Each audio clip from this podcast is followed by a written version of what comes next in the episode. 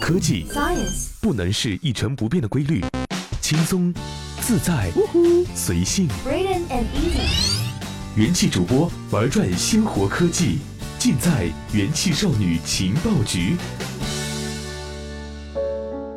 本节目由喜马拉雅 FM 独家制作播出，欢迎收听用智商捍卫节操，用情商坚守美貌的元气少女情报局。我是主播安随缘。今天呢，我们要讲的内容与人工智能有关。人工智能和人类打辩论赛这件事有趣在哪里？为那些不那么幸运的人提供机会，应该是属于人类道德义务中的一部分。这是 IBM 研究出来的 AI 机器人在与人类的辩论中抛出来的金句。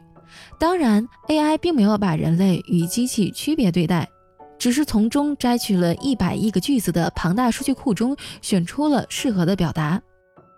虽然在近日的 IBM Think 2019活动上，Project Debater 在辩论中输给了人类，但人们感受到了人工智能的魅力和潜力。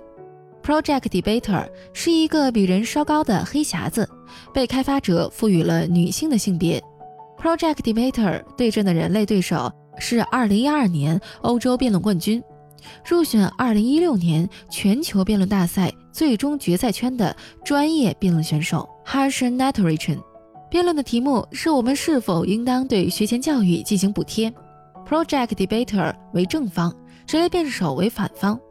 比赛分为开场、反驳和总结环节三轮，最终结果根据观众赛前赛后态度的变化来决定。辩论之前，现场观众支持学前教育补贴的占百分之七十九，不支持的占百分之十三。辩论结束后，支持的占比变为百分之六十二，不支持的变为百分之三十。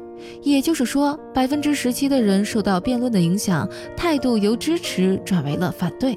因此，人类选手获得了胜利。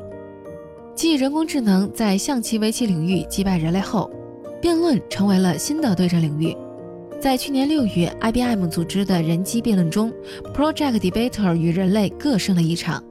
关于学前教育补贴的话题，Project Debater 认为，学前教育对整个社会而言是有益的，它可以帮助孩童，尤其是贫困家庭的孩童，在生活中变得更好。哈申 Natarajan 则认为，学前教育补贴实际上更多是作用在了中产家庭，而非那些贫困家庭身上。对于 Project Debater 认为补贴会大幅提高对贫困孩童教育的效果，他也提出了质疑和反驳。虽然 AI 在新的辩论中败北，不过他在用事实和数据证明观点这套辩论手法中表现得不错。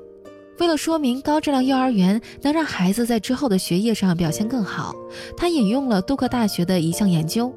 为了说明幼儿园和犯罪率之间的关系，他拿来新泽西州的案例，还用了好几次大量研究表明，人类在辩论中展现出的情感是一个显而易见的优势。不过，这并不代表 Project Debater 冷冰冰的声音无法吸引观众。Project Debater 也展现出了一些幽默。在开场介绍时，对对手说：“我知道你保持着人类辩论的比赛胜利记录，不过我怀疑你从未与机器人辩论过。欢迎来到未来。”他出人意料的有魅力，听上去也与人类差不多。本次辩论的主持人是这样表示的：Harsh Natarajan 则表示，IBM 的 AI 能够从海量的信息中挑选出对补充新知有用的内容。他看好人工智能与人类结合的潜力。IBM 的研发人员在谈到对 AI 的规划时表示，辩论是一个很好的展示舞台。不过，他们目前专注的是如何把这项技术运用到实际中，可能是帮助公司更好地理解员工和顾客，也可能是帮助媒体和政府吸引更多的人参与到争议话题的讨论中。好了，本期节目就到这里。如果你对本期节目感兴趣的话，欢迎在下方留言。今天就这样，我们下期再见。